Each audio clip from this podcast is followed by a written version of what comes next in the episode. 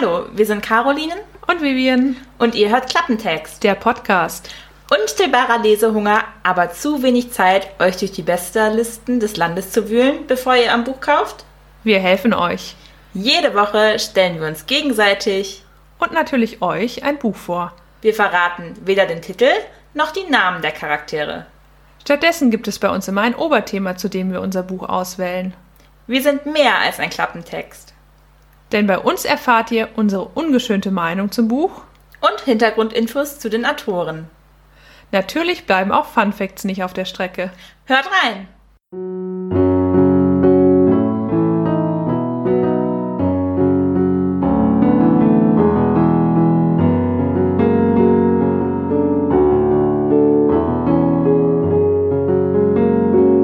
Klappentext.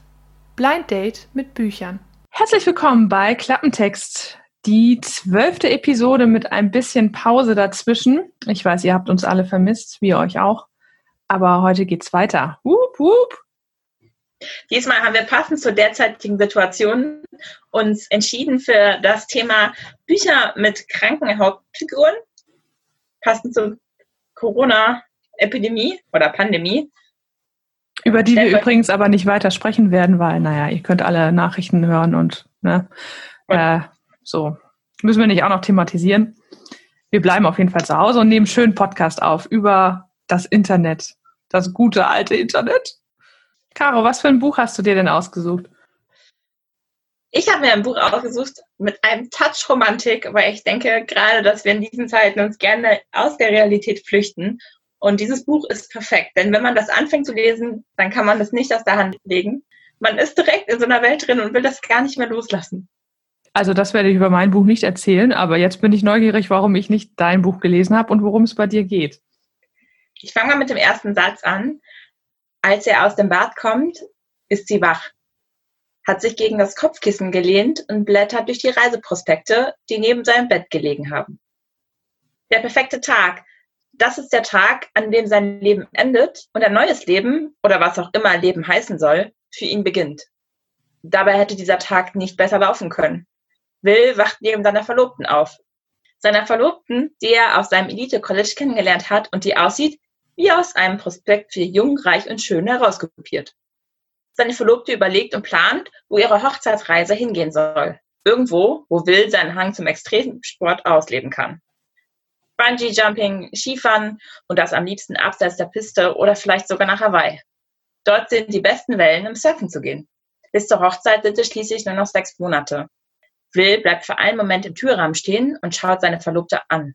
Manchmal fragt er sich, ob das nicht alles viel zu schnell von sich geht. Doch dieser Gedanke ist schnell vergessen. Sein Handy klingelt. Ein Anruf aus dem Büro. Eine Transaktion ist fehlgeschlagen und seine Sekretärin benötigt ihn im Office. Sie hat bereits einen Fahrer zu seinem Haus geschickt. Ich bin gleich wieder da, ruft er noch, und dann schnappt er sich seinen teuren Regenmantel und läuft nach draußen, um in sein Taxi zu steigen. Mittlerweile ist der Regen, der aus dem Fenster wie ein Schauer aussah, zu einem richtigen Unwetter geworden. Er kann kaum sein Taxi auf der anderen Straßenseite erkennen, das auf ihn wartet. Er zieht sich den Regenmantel tiefer ins Gesicht und macht sich daran, die Straße zu überqueren. Dann hört er es. Ein lautes Brummen. Ein Quietschen. Liegt das auf ihn zurast. Wie in Zeitlupe sieht er einen Motorradfahrer frontal auf ihn zufahren. Schmerz, dann nichts mehr, nur Stille.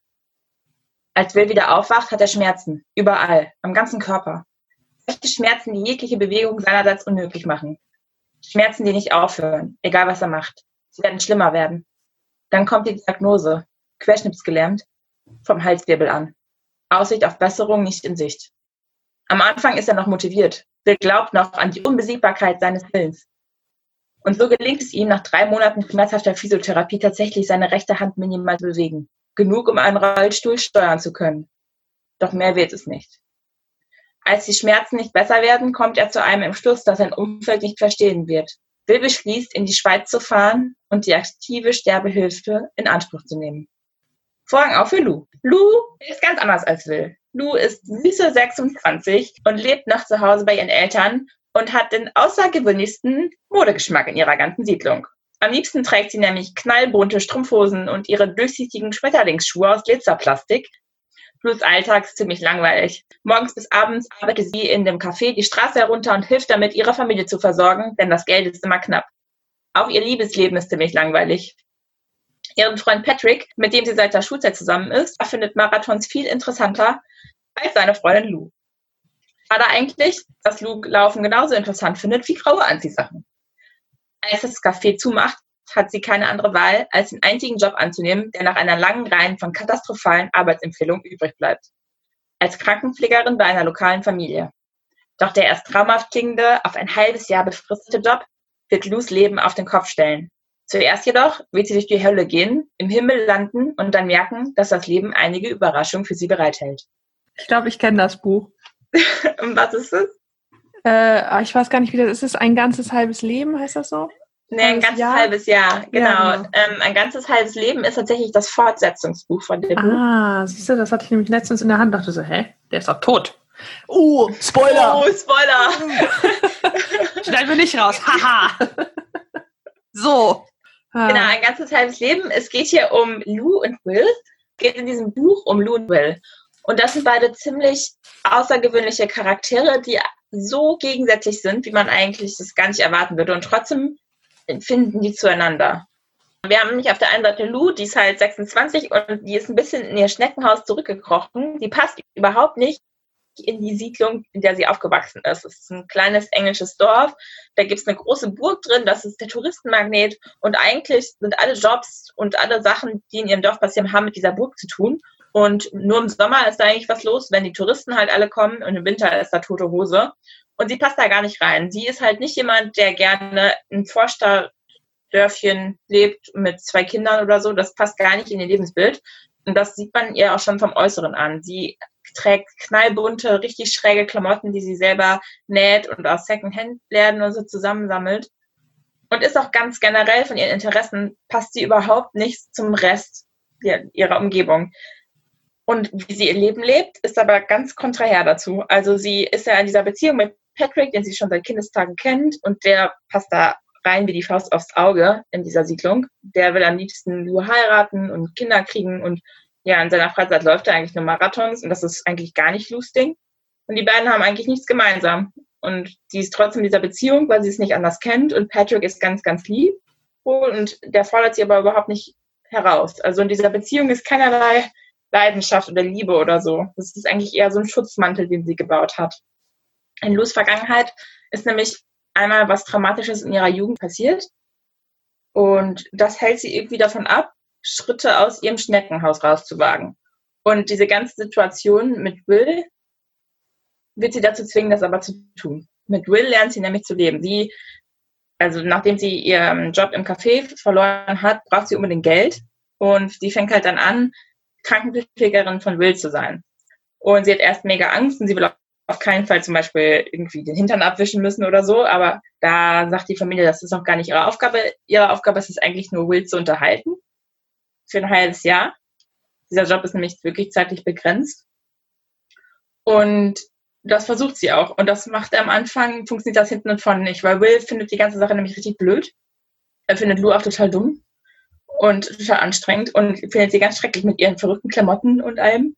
Nach und nach aber schafft sie sich wirklich in das Herz von Will quasi reinzuwühlen. Dann kommt halt raus, dass Will sterben möchte und er seinen Eltern halt noch ein halbes Jahr versprochen hat. Und deswegen ist der Job auch nur für ein halbes Jahr befristet. Und deswegen heißt das Buch auch nur ein ganzes halbes Jahr.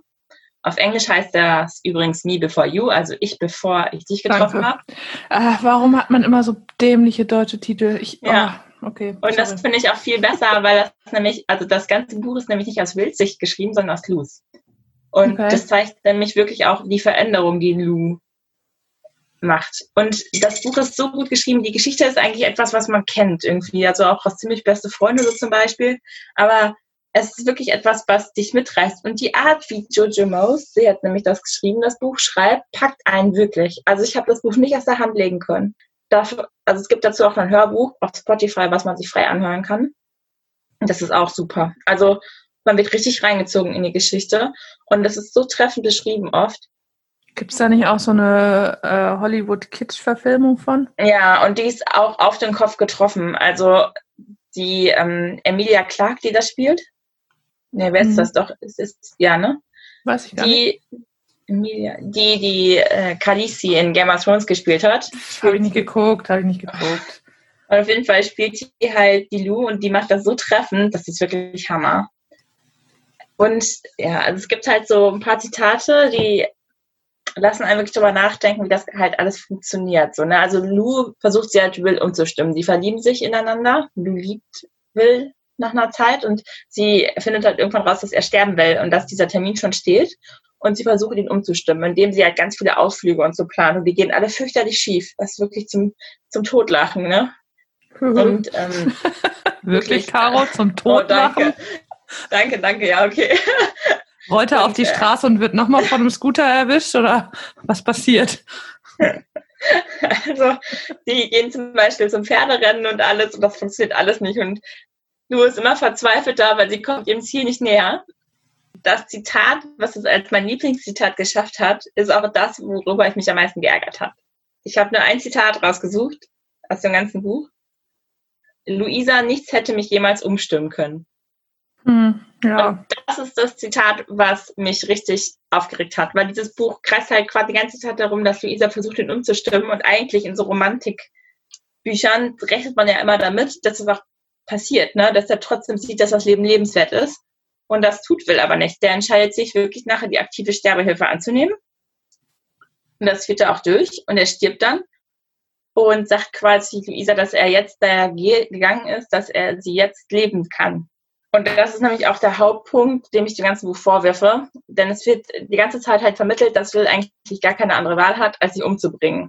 Es wird halt irgendwie so getan, als wäre das die einzige logische Lösung, weil das Leben mit dieser Behinderung so schrecklich ist. Und das hat mich unglaublich sauer gemacht, weil, wenn ich mir vorstelle, diese Ansicht auch nur in einem Kopf eines Lesers sich festgesetzt hat, ne? Also, mhm. ich kann verstehen, dass er diese Lösung vor, also macht. Und wenn das Leben wirklich nicht lebenswert ist, wenn man solche Schmerzen hat und so, das kann ich verstehen, aber das hat er nicht in dem Buch. Also er hat schon Schmerzen oder so, aber nicht, dass er komplett außer Gefecht gesetzt ist.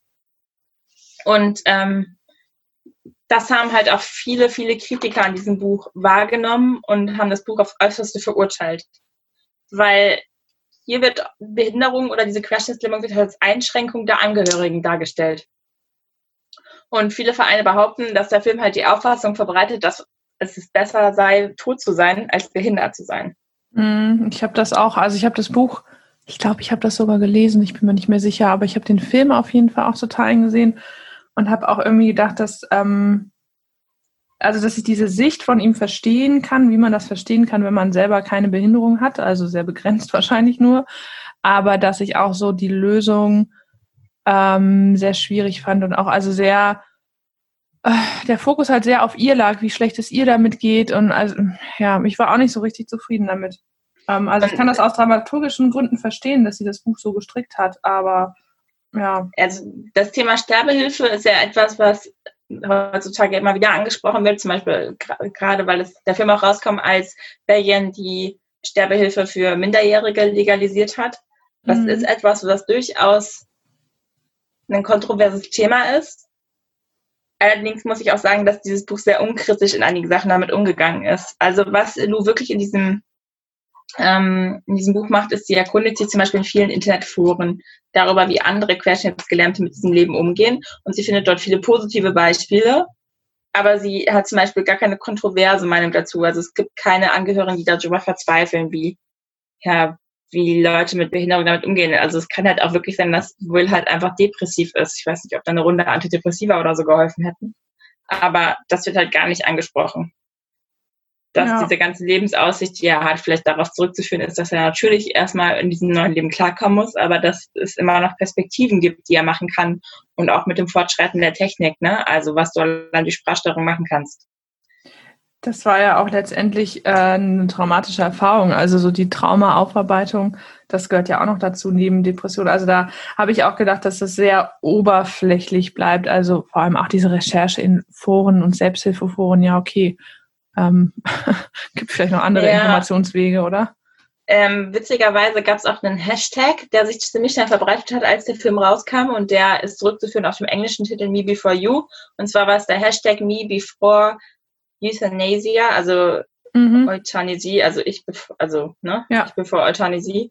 Und das hat halt weltweit zu Protesten geführt, wirklich weltweit. Es gab die in Amerika, Australien, Deutschland, hat, ne, haben ganz viele Vereine, die halt auch mit wirklich mit körperlich eingeschränkten Leuten arbeiten, da, darüber protestiert, wie unreflektiert in diesem Roman mit dieser Sterbehilfe umgegangen wird.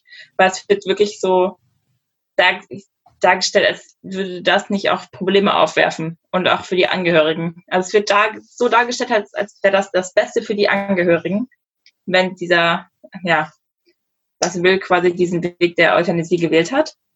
Und so richtig in einem Buch wird es auch, es wird nicht gezeigt, in dem ersten Buch, was das auslöst. Also Jim Morris hat er noch zwei weitere Bücher geschrieben, in dem zweiten Buch. Also das zeigt halt Lus Umgang mit der Trauer und was für Loch sie fällt. Und dass mhm. sie halt das Gefühl hat, nicht genug gewesen zu sein für Will, dass sie nicht, dass ja. sie nicht ne, genug war, um ihn am Leben zu halten. Weil das ja auch gefährlich ist. Also. Ja, und das, das wird da ziemlich arg aufgearbeitet, aber mir hätte das im ersten Buch auch schon gefehlt. Weil oh. So, also. Das ist vor allem auch ein relativ dickes Buch, wenn ich das richtig in Erinnerung habe, oder? 500 ja. Seiten, das ist doch bestimmt. Und halt ganz problematisch ist, ganz am Ende kriegt Lu halt den Abschiedsbrief von Will und da ist folgendes Zitat drin. Mir ist klar, dass du gelitten hast, weil du mich kanntest, dass du getrauert hast und ich hoffe, dass du eines Tages, wenn du nicht mehr so wütend auf mich bist, nicht mehr erkennen wirst, dass ich das Einzige getan habe, was ich tun konnte. Das finde ich schon arg mhm. sondern auch, dass es dir helfen wird, ein richtig gutes Leben zu führen. Ein besseres Leben, als du es hättest, oh. wenn wir uns nie begegnet wären. Ja. Es ist halt. Das ist ein richtig gut gelaunter äh, Glücksbärchi, der Will. Ja, wirklich. Also, es ist halt in dem Buch, muss ich sagen, es ist wirklich spannend zu lesen. Man, man fühlt richtig mit, mit Lou. Und ich kann es auch nur empfehlen, gerade für jetzt ist das echt, man, lacht, es ist witzig, man, man weint, was traurig ist und es macht einen auch nachdenklich. Ähm, ich kann es wirklich nur empfehlen von mir, also ein ganzes halbes Jahr. Aber viele Sachen werden sehr oberflächlich angerissen. Auch so mhm. das Thema von Trauma, Traumaaufarbeitung, da hätte ich mir viel mehr Tiefe drin gewünscht.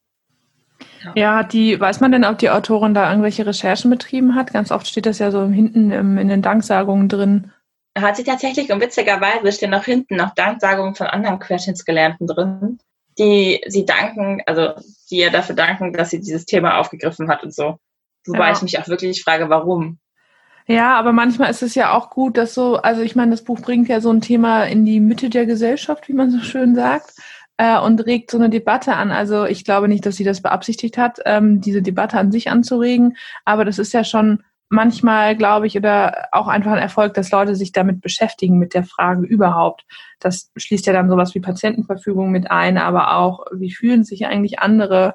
Ähm, also, dass die Wahrnehmung vielleicht ein Stück weit geschärft wird. Ich könnte mir vorstellen, dass das vielleicht so ein Beweggrund wäre, sich zu bedanken, einfach, dass dieses Thema aufgegriffen wird. Vor allem ja.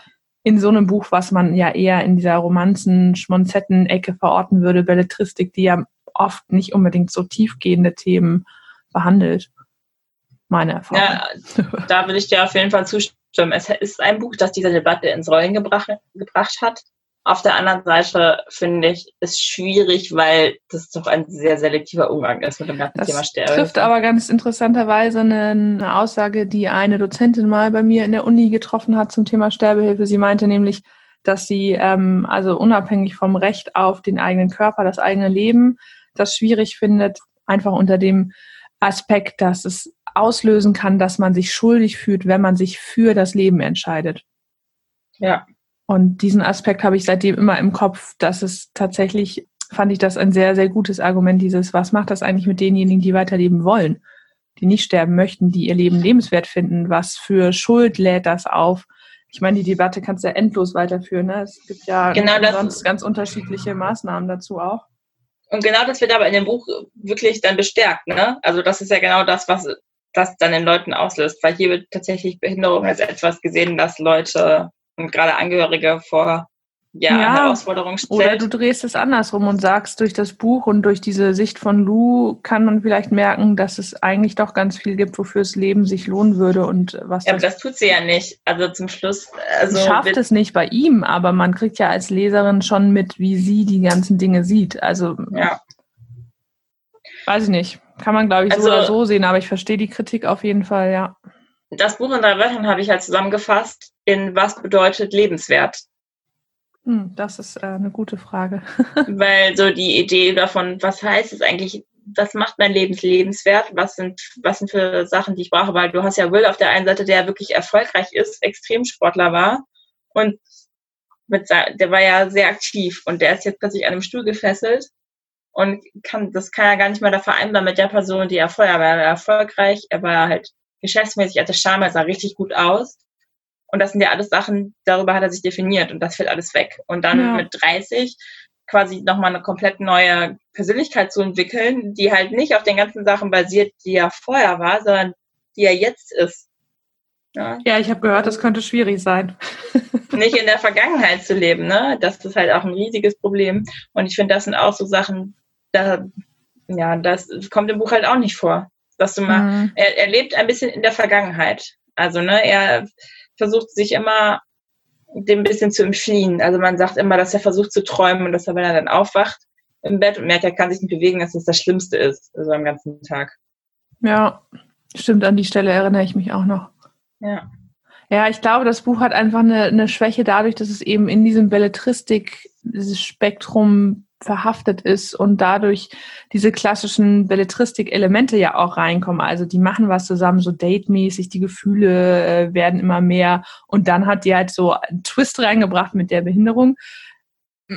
Ich weiß nicht, ob, ob das so, also ich glaube, das ist ein sehr schmaler Grad, den man dann wandert und irgendwann muss man sich entscheiden, will ich jetzt aufklären oder sensibilisieren oder das realistisch darstellen oder möchte ich unterhalten im belletristischen, ja, Ne? Ja. Also ich finde, sie hat es gut gemacht, dass sie das Thema auf den Tisch gebracht hat, aber wie bereits gesagt, ähm, so neue Persönlichkeit ja auch bekannt entwickeln. für eher solche Belletristik-Romane, die ja. nochmal eine extra oder eine etwas unerwartetere ähm, Handlungsebene haben, aber richtig tief gehen tun die ja eigentlich nicht, die Bücher von nee. mir. Die anderen Bücher, die Folgebücher würde ich auch nicht unbedingt empfehlen. Die werden dann nämlich schon ein bisschen abstrus. Also ich finde, im zweiten Buch wird aber das Thema Trauer und Trauerbewältigung schon ein bisschen meinem, zu meinem Geschmack schon zu, zu ausweitend abstrus? eingegriffen. Steht ja, dann taucht plötzlich, nein, aber Wills Tochter taucht dann auf. Okay, wow. Von der genau. anderen, die ihn verlassen hat? Nein, nein, nein, noch von irgendeiner anderen. So richtig okay. weird. Also es ist einfach so, okay, stopp, hm. stopp, das ist zu sehr rosa-bunte Pilcher hier. Also da muss ich sagen, da hätte ich mehr erwartet, da war ich okay. enttäuscht. Aber das erste Buch ist halt einfach so perfekt geschrieben. Das muss ich wirklich sagen. Ja. Es ist perfekt von vorne bis hinten geschrieben. Also, aber ich meine, das ist halt auch doof, wenn du deinen Hauptcharakter im ersten Buch von einer Reihe umbringst und dann irgendwie feststellst, dass das ja das tragende Element der ganzen Geschichte war. hm, schade. Ja, also ich fand es halt auch interessant, als ich rausgefunden habe, dass es noch ein zweites und sogar ein drittes Buch davon gibt. Drittes wusste ich auch nicht. Zweites ja, und die sind alle drei, kann man die auf Spotify hören. Ja, dann ähm, habe ich ja was zu tun. Mh, aber ich hätte eigentlich am besten nach dem ersten stoppen sollen. Aber ja, also das Buch endet halt auch, das erste Buch endet auf jeden Fall auf einer fröhlichen Note so. Soll ich den letzten Satz mal vorlesen? Ja. Ich drückte meine Schultertasche zurecht und machte mich auf den Weg in die Parfümerie und ganz Paris dahinter. Mm, okay, wow der sagt ja nicht so viel aus, oder? Ja, doch, dass sie jetzt anfängt, wenigstens aus diesem Dorf rauszukriechen. Hm. Ja, so. Und also ich habe als äh, Song Bittersweet Symphony ausgewählt. Ja. Weil das Buch ist halt so perfekt komponiert wie eine Symphonie, aber es ist halt auch bittersweet. Das ist super, weil wie ihr alle gesehen habt, habe ich richtig, äh, richtig meine Hausaufgaben gemacht und die äh, Playlist, ähm, die jetzt ja wenigstens verfügbar ist, womöglich, ich bin mir nicht sicher, ob die letzten Lieder da draußen aus, muss ich nachher mal gucken. Aber ich hatte auch so wenig Zeit. Ich war so viel unterwegs in letzter Zeit, so wenig zu Hause. Ah, ne? Lüge! Wenn es eine Person gibt, die gern zu Hause ist, dann bin ich das. ja, ich, ähm, ich setze es mal äh, Bittersweet Symphony auf die Playlist natürlich, damit ihr euch das alle äh, anhören könnt. Wenn ihr unseren Podcast gehört habt und dann noch äh, in Stimmung seid für Musik. Mein Buch handelt von eigentlich nicht nur einem Charakter in dem Buch, da der eine Krankheit hat, sondern ja, mehrere Menschen. Aber hört selbst. Er rannte, Jeder Muskel in seinem Körper fühlte sich gut an, stark, so stark wie noch nie. Das Blut pulsierte in seinen Adern. Es war atemberaubend, als ob er seine alte Hülle, seinen alten Körper hinter sich gelassen hätte. All die Zweifel, all die Verzweiflung, sein Dasein im Nichts, es war wie weggewischt. Er atmete tief durch und nahm noch einmal extra Anlauf. Er würde sie gleich eingeholt haben. Eine innere Stimme sagte ihm, dass es so sein musste. Er streckte seine Hand aus. Gleich. Wir befinden uns in Berlin. Ein Berlin, wie wir es alle kennen. Und doch gibt es einen signifikanten Unterschied. Die Männer. Und nein, liebe Mädels, Berlin hat sich nicht auf einmal in eine Stadt voller herrlicher, gut aussehender, kluger Männer ohne Bindungsphobie und Berghain-Vergangenheit verwandelt. Weit gefehlt. Es gibt ein Virus unbekannten Ursprungs. Also unbekannt, wirklich. Wir wissen nicht, woher er kommt. Eigentlich wissen wir nicht einmal, ob das ein Virus ist.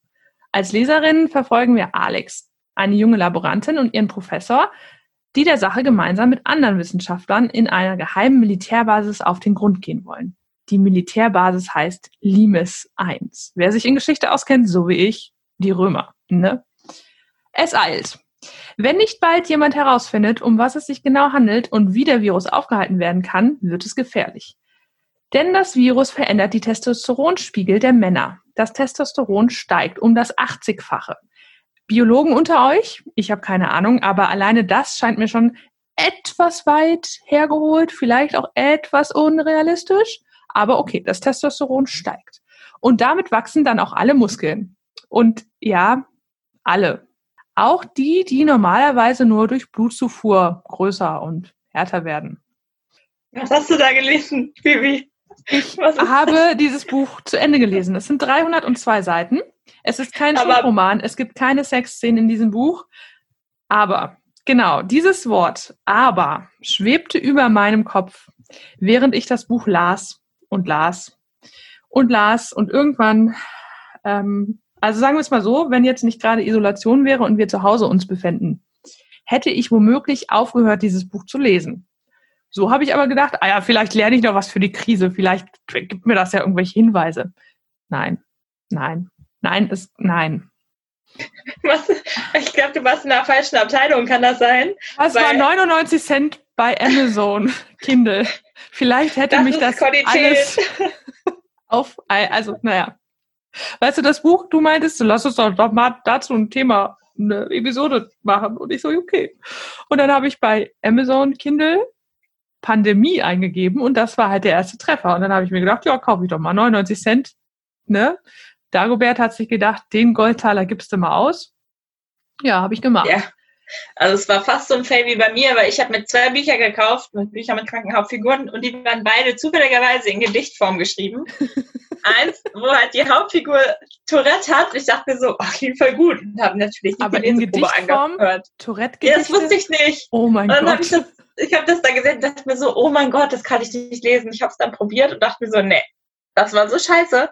Und dann habe ich mir ein zweites Buch geholt, wo, wo es um eine geht, die aus ähm, Afghanistan wieder bekommt und dann Bulimie entwickelt. Also auch spannend, fand ich. Mhm. Und dann war es auch in Gedichtform geschrieben. Wow. Und ich dachte, wie viel Pech muss man haben? Ich möchte auch anmerken, dieses Buch, ne, es gab da so eine Probeversion und Freunde fallt da nicht drauf rein. Einfach nicht. Die ersten so 60 Seiten sind nämlich noch in Ordnung, könnte man sagen. Und der, der Prolog, den würde ich einfach mal vorlesen, weil das nicht so lang ist, der hat mich halt auch irgendwie angesprochen. Aber seht selbst. Sepp. Das Bild einer Überwachungskamera. Sie zeigt den Bahnsteig einer U-Bahn-Haltestelle von schräg oben. Ein Tumult ist zu sehen. Ein großer und recht kräftiger Mann schlägt um sich. Die wartenden Fahrgäste stehen von ihren Bänken auf. Diejenigen, die bereits stehen, entfernen sich. Der Mann ist schnell. Er läuft, jagt die Fahrgäste, die jetzt in Panik vor ihm davonlaufen. Zwei Jugendliche, die hinter einem Getränkeautomaten Schutz gesucht haben, kommen einer älteren Frau zu Hilfe. Sie wird von dem großen Mann angefallen. Brutal schlägt er auf sie ein. Die beiden Jugendlichen nähern sich ihm von hinten, stürzen sich auf ihn, versuchen ihn festzuhalten. Sepp. Ein Tierpark. Besucher stehen auf einer hölzernen Brücke und starren in ein Wolfsgehege.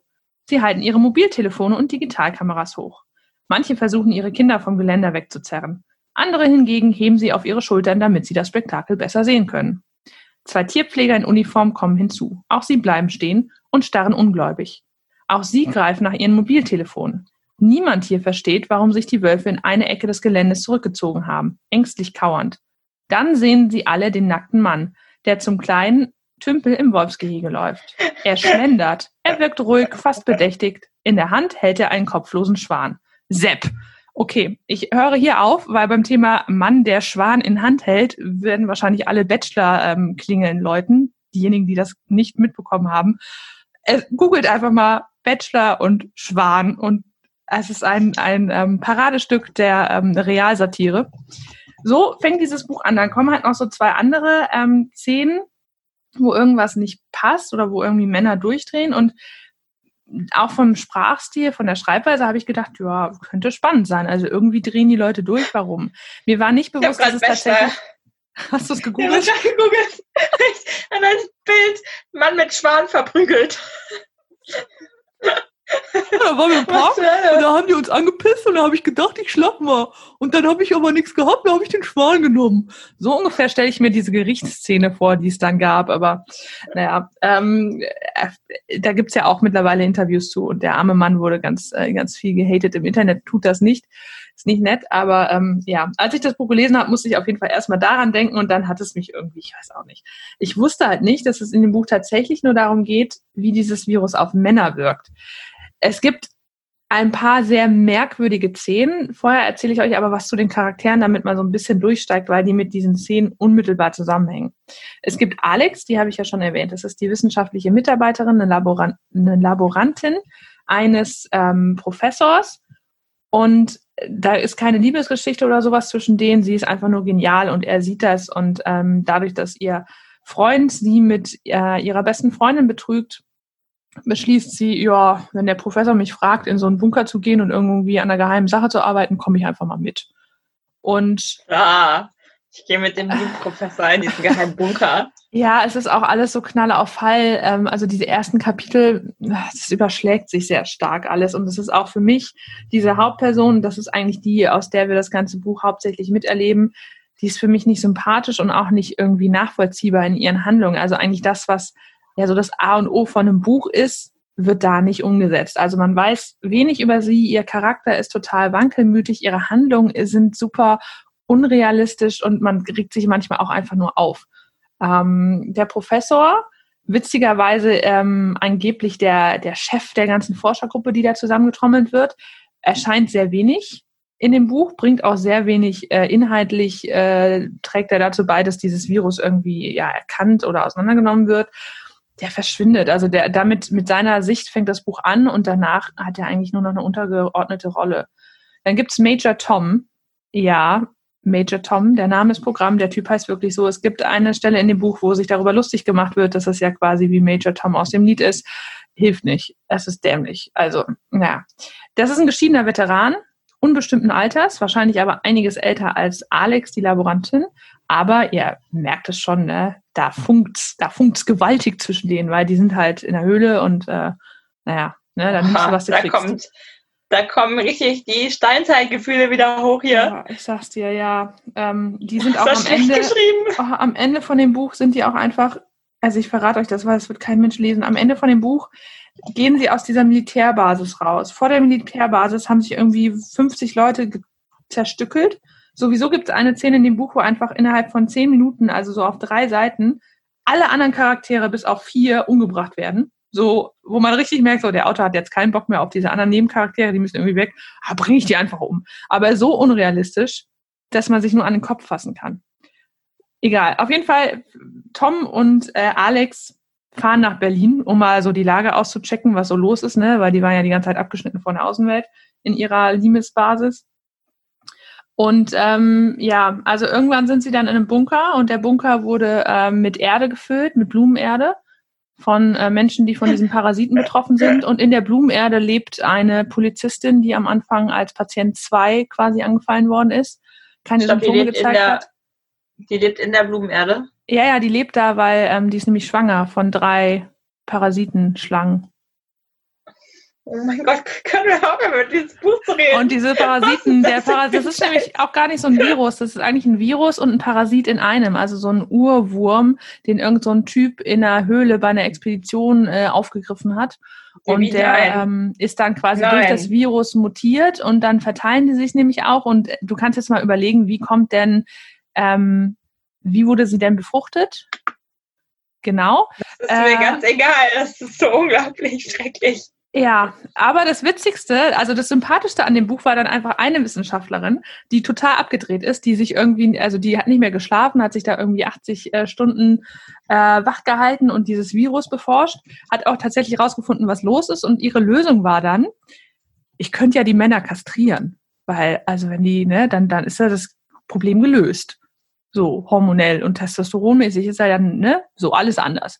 Beim ersten Typ funktioniert das auch, den äh, kastriert sie. Der ist im Buch dann auch noch weiter existent und es wird einfach kein Wort für benutzt, zu erklären, wie er sich fühlt, nachdem er von einer irren Ollen sediert und kastriert worden ist. Also er lebt einfach weiter. Witzig, witzig. Weißt du, was das für der, der Typ? Das ist der ITler. Also, Bibi, sorry, aber dieses Buch, egal was du gelesen hast, das ist so ab, abstrus. Aber, aber erkennst du die Ironie darin, dass dem ITler, dem Nerd, die Eier abgeschnitten werden und einfach kein Wort darüber verloren wird, dass das vielleicht eine Auswirkung auf ihn hat, weil jeder sich denkt, so, ja, ist halt ein ITler oder was. Der wird sich eh nicht verpflanzen, oder wie? Alle, ja, alle Klischees bedient. Naja, auf jeden Fall bei der zweiten Kastration ähm, schneidet sie aus Versehen noch ein paar andere Sachen mit ab und der Typ verblutet und dann läuft sie mit dem Gehirn so oh durch diese Gott. Höhlengänge. Und Können es wir ist aufhören, darüber zu reden? Oh Gott. Du hast es zu Ende gelesen. Es, ich habe es zu Ende gelesen. ähm, mein Lieblingszitat, ich habe tatsächlich ein Zitat und da, da merkt man dann so, weißt du, so, einen kurzen Moment Blitzgescheitheit, aber sehr kurz, sehr, sehr kurz. Das Lieblingszitat aus dem Buch ist, am Ende aber geschah, was immer am Ende des Größenwahns geschieht. Die Gier zerstörte, was sie erschaffen wollte. Das können wir auch umdrehen, nämlich auch das Buch. Die Gier, ein Buch schreiben zu können, ähm, zerstörte leider das, was sie erschaffen wollte, nämlich vielleicht eventuell spannende Ideen. Äh, der Typ, der das geschrieben hat, Thor Ansel, das ist ein Pseudonym, warum auch immer man ja, warum auch Namen Tor, also egal. Auf jeden Fall ist es wohl ein Drehbuchautor, ein international arbeitender Drehbuchautor und Regisseur, wie es heißt. Wahrscheinlich hat er in Rumänien mal so einen Schundfilm gedreht, so einen Boah, ich hab, ich hab Nichts, ich habe nichts über den gefunden. Es ist auch Self-Publishing, also der hatte selber irgendwie ne, dann vertrieben. Ähm, es gibt nichts über den Typen zu sagen. Ich habe auch nicht rausgefunden, für wen das Pseudonym steht. Lieber Thor, Ansel, wenn du uns hörst, sag mir doch mal Bescheid, was da los war. Ähm, es ist insgesamt dieses Buch, es hat so ein paar helle Momente. Nach Seite 2 stoppen diese aber leider. Und dann folgen halt noch 300 Seiten. Ähm, und auch wenn man sich das vorstellen würde als Buch, äh, Verfilmung, nein, nein, nein. Äh, Musik dazu ist Virus von, äh, oder Virus von Björk. Und ähm, meine drei Wörter zu diesem Buch Testosteron ist böse. Ja, ansonsten habe oh ich dazu Gott. nicht mehr viel zu sagen, außer ähm, 302 Seiten meines Lebens, die ich wirklich gerne wieder haben möchte. Ja, ist ein bisschen traumatisch gewesen. Dass du das allein durchgezogen hast? Boah. Dann also ich habe das Buch ja jetzt, vor. ne? Ähm, ich verstehe nicht, warum du das nicht vorgestellt hast, Caro. Oh, das war so scheiße. Und vor allem, ich bin auch voll drauf rausgefallen. Ich habe jetzt halt gegoogelt und bei Goodreads, da kann man sich, also haben ganz oft Leute schon so Listen angelegt, so mit ja, Bücher, in denen die Hauptfiguren krank sind oder so und haben halt da passenderweise schon so Sammlungen erstellt. Und da habe ich mich halt durchgeklickt und das war Tipp Nummer eins. Und ich dachte, ja, kann ich aber nichts mit falsch machen. Doch, kann man. Also, wo du gerade bei Goodreads bist, vier von fünf Sternen, sechs Ratings. Pandemie. Mhm. Aber allerdings auch nur drei Reviews. Ähm, ja, und der Autor da hat jemand sich ja selber geschrieben. Ich habe mein Exemplar des Romans direkt von Thor Ansel zugeschickt bekommen. Vielen Dank an dieser Stelle. Also da weiß man dann auch, was los ist, ne? Ja. Äh, ah, wie ich Romane liebe, die verschiedene Genres verbinden und dann noch eine Apokalypse beschreiben. Juhu! Was so Trash-Roman und Horror? Oh, oh mein Gott, er beschreibt auch noch, oh Gott. Ich mochte Alex von Anfang an sehr, da sie wie oben beschrieben eine gewöhnliche Frau ist und genauso ahnungslos wie der Leser, zumindest zu Beginn. Sie ist neugierig und doch ängstlich, obwohl sie sich etwas traut, an was viele Menschen noch nicht einmal gedacht hätten. Ein faszinierender Charakter. So, da sieht man dann auch, wie unterschiedlich man Bücher einschätzen kann. Ich würde so ungefähr das Gegenteil behaupten. Äh, aber ich weiß nicht, vielleicht war in dem Buch, als er es zugeschickt bekommen hat, auch noch ein Zehner drin dafür, dass man eine nette Review schreibt. Ich glaube, es erinnert mich ein bisschen an Sarah Palin damals. Die ist ja auch ziemlich dumm gewesen. Ne? Die war ja damals die Gouvernantin von Alaska und die war aufgestellte Vizepräsidentin. Und da hieß es, wir wollen eine normale Frau, die uns regiert, ne? die genauso ist wie wir. Und ich denke mir, Leute, wollt ihr normale Leute, die euch regieren, oder wollt ihr die klügsten Menschen, die es gibt, dass sie euch regieren? Überlegt mal, was ist schlauer? Ich glaube, die meisten Menschen möchten normale Menschen, auch wenn klug vielleicht äh, sinnvoll wäre. Aber hey, wir sehen ja jetzt momentan, wie kluge Menschen vielleicht der Gesellschaft schützen können. Trump, Trump. Ja. Darüber möchte ich nicht reden, aber ganz kurz, falls ihr Angst habt, die orangefarbene Haut ist nicht Teil des Symptoms des Virus. Das war schon vorher so. Nein, das ist ehrlich. Ich, ich habe gedacht, so erkenne ich Corona-Patienten. Orange und Dumpen. Ja. Wir schweifen so ein bisschen ab, wobei im kranke Charaktere äh, Größenwahnsinn ist ja auch eine Krankheit. Ja, ja dass äh, die Holländer Orange mögen. Wir mögen Käse. Und äh, Orange äh, ja, gut, das Oranje ist halt unsere Nationalfarbe, ne? Da kann man, ja. kann man nichts für. Ist so. Ich habe Corona eingeschlemmt, fetten. ich habe keine Fledermaus gegessen. So, also, was sollen wir noch mehr zu sagen? Dieses Buch kann ich nicht empfehlen. Ich ähm, würde euch eher auch das Buch von Caro nahelegen. In der nächsten Episode beschäftigen uns wir uns mit etwas Erfreulichem, nämlich mit Kinderbüchern. Also Bücher aus unserer Kindheit sogar, nicht nur irgendwelche Kinderbücher. Und ich habe jetzt schon Bock, mein Buch vorzustellen. Es wird großartig. Ich habe auch Bock. Aber mein Buch ist auch etwas, was, ähm, also es ist, das ist ein gutes Kinderbuch, ja, und ich bin damit aufgewachsen, aber ich weiß nicht, ob ich das meinen Kindern zeigen würde. Hä, wieso? Weil das möchte ich jetzt aber wissen. Ah, Spoiler, Cliffhanger, oh mein Gott. Schaltet nächstes Mal ein in Episode 13, wenn wir uns mit Büchern aus unserer Kindheit beschäftigen. Bis dahin könnt ihr uns bei Instagram folgen. Da passiert richtig viel, wie ihr bestimmt schon festgestellt habt. Ihr könnt uns aber auch einfach eine Bewertung bei iTunes hinterlassen. Darüber freuen wir uns sehr. Und natürlich unseren Podcast an eure Freunde empfehlen und die Familie, mit der ihr ja zusammen zu Hause rumhängt momentan. Wir freuen uns, wenn ihr nächstes Mal wieder einschaltet. Bis dann. Tschüss.